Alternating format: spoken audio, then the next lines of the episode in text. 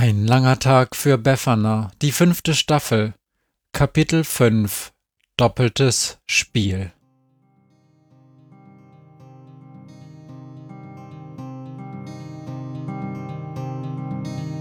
Wenn der Wind einsam durch die Straßen fegt, wenn die kalte Nacht sich auf die Häuser legt, wenn in Fenstern Weihnachtsschmuck ins Dunkel scheint, dann sind Befana und ihre Maus nicht weit. Wenn die Turmuhr Mitternacht geschlagen hat, stürzt die Hexe sich mit dem Geschenkesack auf nem Besen mutig in die Nacht hinab zu den Wesen, die ansonsten niemand mag.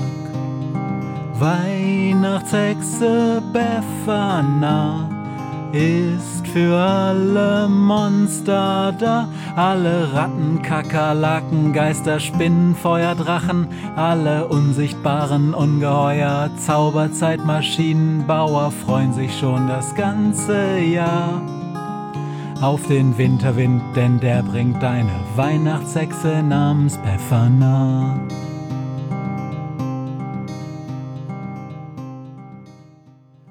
Befana denkt nach. Sie hat keine Lust, sich mit Sami zu unterhalten, und der Hund trottet mit hängenden Ohren auf dem Rückweg von der Schule neben ihr her. Zwischendurch bleibt Befana stehen, hebt eine alte Kastanie vom Straßenrand auf und betrachtet sie lange. Was ist damit? fragt Sami. Riecht nicht sehr besonders, finde ich.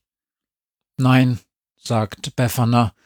Ich weiß es nicht, es ist nur ein Gefühl. Sie riecht an der Kastanie, reibt daran herum, grübelt und wirft sie schließlich schulterzuckend in einem großen Bogen weg. Erst als die Kastanie ihre Hand verlassen hat, merkt sie, dass das eine wirklich dämliche Idee war. Die Flugbahn der Kastanie endet direkt auf der großen Straße, auf der an einem Freitagnachmittag dichter Verkehr herrscht. Verdammt, denkt sie, nicht auf die Straße, flieg noch ein bisschen weiter, bitte. Und sie hat Glück. Das Geschoss bleibt länger in der Luft, als sie gedacht hat, und landet knapp hinter der Straße in einer Böschung. Fast könnte man denken, die Kastanie habe einen kurzen Hopser in der Luft gemacht, um nicht auf einem der fahrenden Autos zu landen. Ist was? fragt Sami. Ich frage mich, sagte Befana, wie er das gemacht hat. Mit Papa, ist das echte Zauberei? Ihr Vater war erst spät in der Nacht nach Hause gekommen, sogar noch später als Befana und Sami. Sie konnte ihn aus ihrem Bett hören, wie er sich kichernd verabschiedete, und heute Morgen hatten sie beide fast kein Wort verloren, beide tief in ihren Gedanken versunken. Du meinst den Krampus, sagt Sami. Ja, ist doch praktisch, dass Jakob und Papa diese verrückten Verabredungen hatten. Finde ich auch, sagt Sami. Spielen wir Stadt, Land, Fluss? Du hast beim letzten Mal nicht ein einziges Land mit F gewusst. Das macht keinen Spaß. Ich kann schließlich nicht alle blöden Menschenländer kennen. Sami schnaubt. In Flüssen bin ich besser.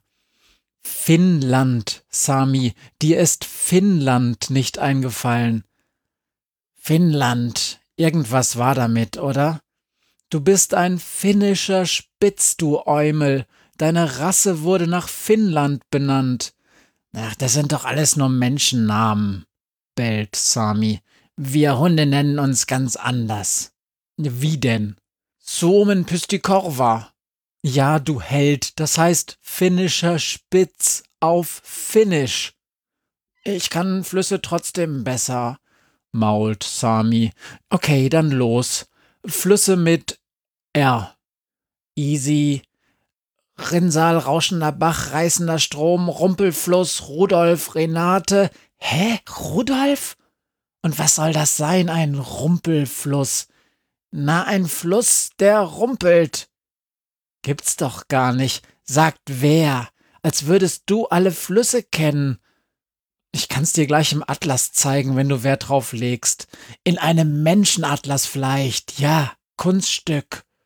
Unsere Hundeatlas-Dingsies sind voller Rumpelflüsse und Renates. Bei uns heißt jeder zweite Fluss Renate. Aber, sagt Befana, das macht überhaupt keinen Sinn. Hä? Und du bist in ein Arschloch verliebt, das dich grad mal mit dem Hintern anguckt. Das macht keinen Sinn. Das hat gesessen. Befana tritt mit voller Wucht vor einen Stein, der mit Karacho mitten auf die Straße fliegt. Zum Glück ist grad kein Auto da, denn der hätte genau gepasst. Zu Hause wird weiterhin geschwiegen. Inzwischen ist Jakob zurück von seiner Übernachtungsparty, doch statt wie sonst alles haarklein zu erzählen, schleicht er übellaunig in der Wohnung herum, ähnlich wie ihr Vater. Der stellt den Kindern nur das Essen hin und verzieht sich schnell in sein Arbeitszimmer, das eigentlich sein Schlafzimmer ist. Befana hatte heute keine Lust auf das Versteckspiel mit Sami in der Wohnung und hat ihn draußen vor dem Haus gelassen. Nur bis zur Schlafenszeit, verspricht sie und stellt ihm eine Dose Hundefutter hinters Haus, die sie auf dem Rückweg in einem Supermarkt gekauft hat. Zwischendurch versucht Befana ihre Freundin Jessie zu erreichen, aber bei ihr zu Hause geht niemand ans Telefon. Es ist wie verhext und alles Mist, denkt sie, und irgendwie freut sie sich, dass sie heute Abend wieder hier raus und in das Haus vom Krampus gehen kann. Doch halt! Das ist vollkommener Blödsinn. Sie kann auch heute Abend nicht so einfach raus und eigentlich will sie ja auch gar nicht, denkt sie. Sie hat bis jetzt nicht so richtig verstanden, was sie da gemacht hat gestern und warum und schickt ihr der Krampus, denn sie ist überzeugt davon, dass es der Krampus war, schickt er ihr heute wieder einen riesenhaften Köter, der ihren Vater zu Gott weiß was mitnimmt? Nein, das tut er nicht. Die Wohnungsklingel bleibt tatsächlich bis zum Abend stumm. Und als sie zum Abendessen in die Küche kommt, lächelt ihr Vater sie milde an. Ist schon okay, sagt er. Du darfst. Ach, ja? Wär ziemlich hilfreich, denkt sie, wenn man wüsste, wovon Papa eigentlich redet. Klar, Ihr Vater steht von seinem Stuhl auf und nimmt Befana in den Arm. Ich weiß ja, wenn du bei Jessie bist, dann muss ich mir keine Sorgen machen.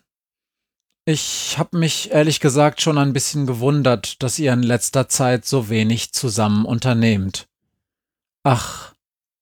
Ja?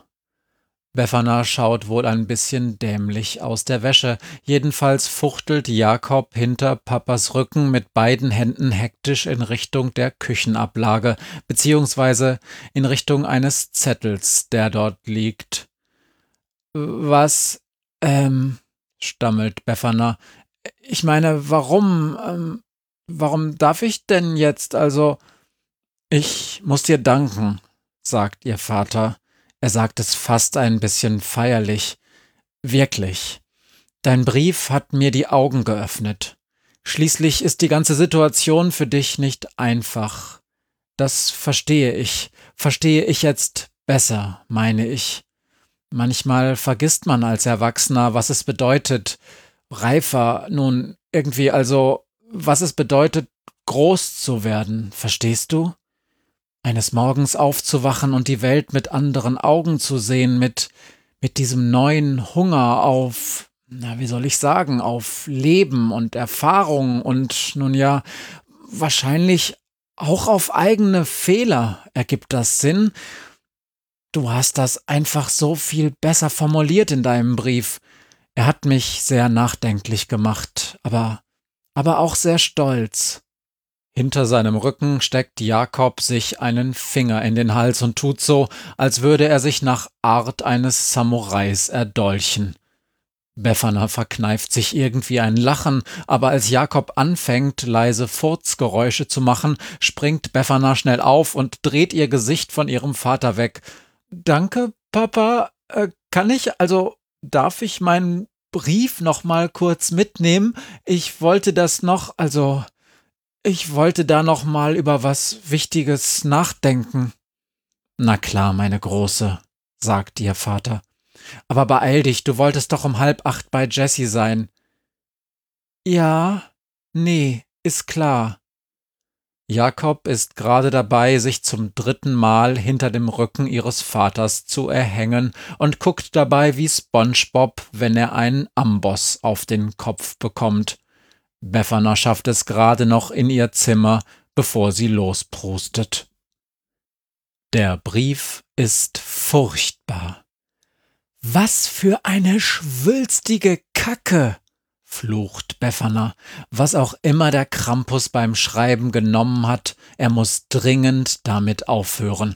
Okay, es scheint bei ihrem Vater irgendeinen Nerv getroffen zu haben, aber erwachende Knospe meiner Jugend? Der hat doch nicht mehr alle Latten am Zaun.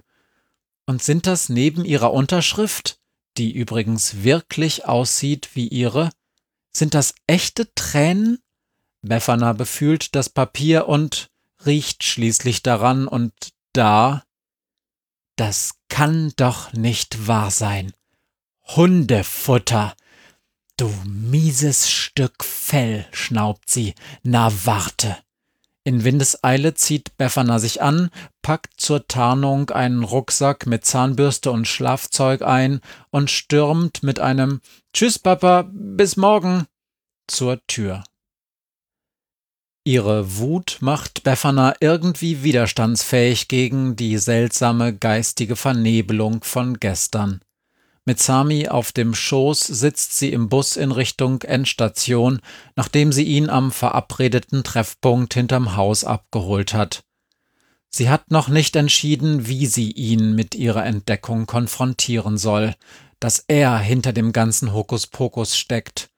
Aber es ist ja auch ganz logisch. Nur ein Hund kommt auf die hanebüchene Idee, ihren Vater mit einer Bulldogge zu verabreden. Aber wie hat er das gemacht? Hat er Zauberkräfte? Oder ist er ein Hypnotiseur?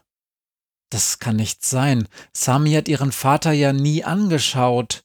Er ist noch nicht mal in seiner Nähe gewesen.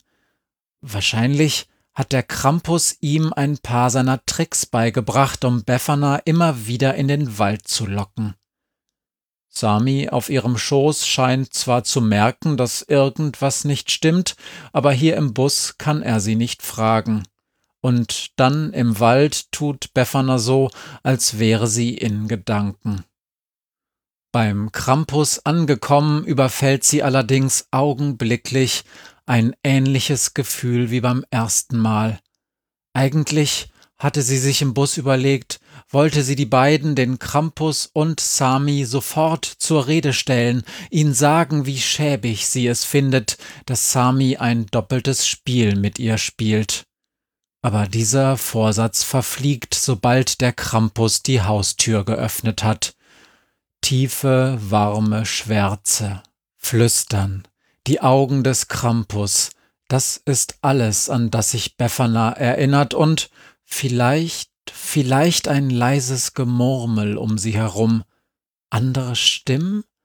Andere Menschen?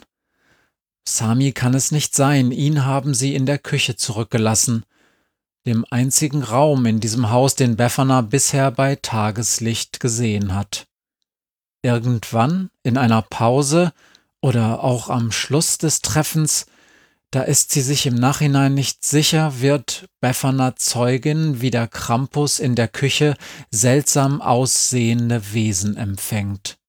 Nicht Menschen, Wesen, Geflügelte, Behufte, Gehörnte, Wesen mit zwei Köpfen und zum Schluss etwas, das aussieht, wie Befana sich in etwa einen Zombie vorstellt. Er trägt viel zu weite Kleidung, die um einen völlig abgemagerten Körper schlackert, und irgendwann, doch das muss eine Täuschung sein, verliert er einen Finger auf dem Boden. Befana versteht nichts von dem, was der Krampus mit den Wesen bespricht, doch es wirkt, als würden sie ihm Bericht erstatten und mit neuen Aufträgen wieder fortgeschickt. Und als sie sich anstrengt, mehr zu verstehen oder durch den Nebel ihres Geistes mehr zu sehen, da sitzt sie schon mit Sami im Bus. Dieses Mal ist es bereits morgens. Die Sonne kriecht hinter den Wipfeln des Waldes in ihrem Rücken hervor, und Befana ist so müde, dass sie während der Fahrt mehrmals einnickt. Erst zu Hause im achten Stock kommt sie wieder einigermaßen zu sich, gerade genug, um ihren erstaunten Vater zu begrüßen, der noch im Schlafanzug an der Kaffeemaschine steht. Befana, du bist aber früh. Wir haben die ganze Nacht gequatscht, sagt Befana, und das ist streng genommen nicht einmal gelogen. Sei mir nicht böse, Papa, aber ich muss dringend noch ein bisschen Schlaf nachholen. Ist ja Samstag, sagt ihr Vater. Also ab ins Bett mit dir. Benommen taumelt Befana in ihr Zimmer. Sami! Richtig. Sie hat ihn mit nach oben genommen und irgendwie ins Zimmer geschmuggelt. Jedenfalls steht er dort, erbost vor dem Adventsstrauch und funkelt ihn böse an. Es geht nicht, Befana. Ich hab mir ganz genau den Spruch gemerkt, aber ich kann's nicht. Der Spruch ist egal, murmelt Befana. Wollte sie den Hund nicht eigentlich zur Rede stellen? Ja, vielleicht. Nachdem sie ein bisschen geschlafen hat. Wie der Spruch ist egal, fragt Sami. Ich kann sagen, was ich will. Mit dem Spruch ist es nur schöner.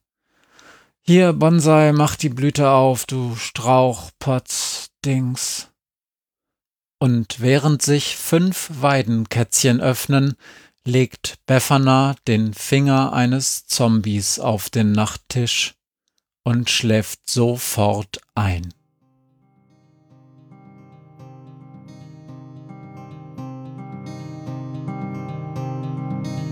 Hört, was mir heute Morgen widerfahren ist. Eine Krähe sitzt auf meinem Fenstersims und sie krächzt von Weihnachtshexe Befana, die sie hoch am Himmel fliegen sah. Tausend Abenteuer hat die Hexe erlebt, wie ein Haus verschwindet, wie ein Berg erbebt, wurde im Wald verwunschen und im Fels versenkt, und doch hat sie alle reich beschenkt. Weihnachtshexe Befana ist für alle Monster da. Alle Ratten, Kakerlaken, Geister, Spinnen, Feuerdrachen, alle unsichtbaren Ungeheuer, Zauberzeitmaschinenbauer freuen sich schon das ganze Jahr auf den Winterwind, denn der bringt eine Weihnachtshexe namens Befana.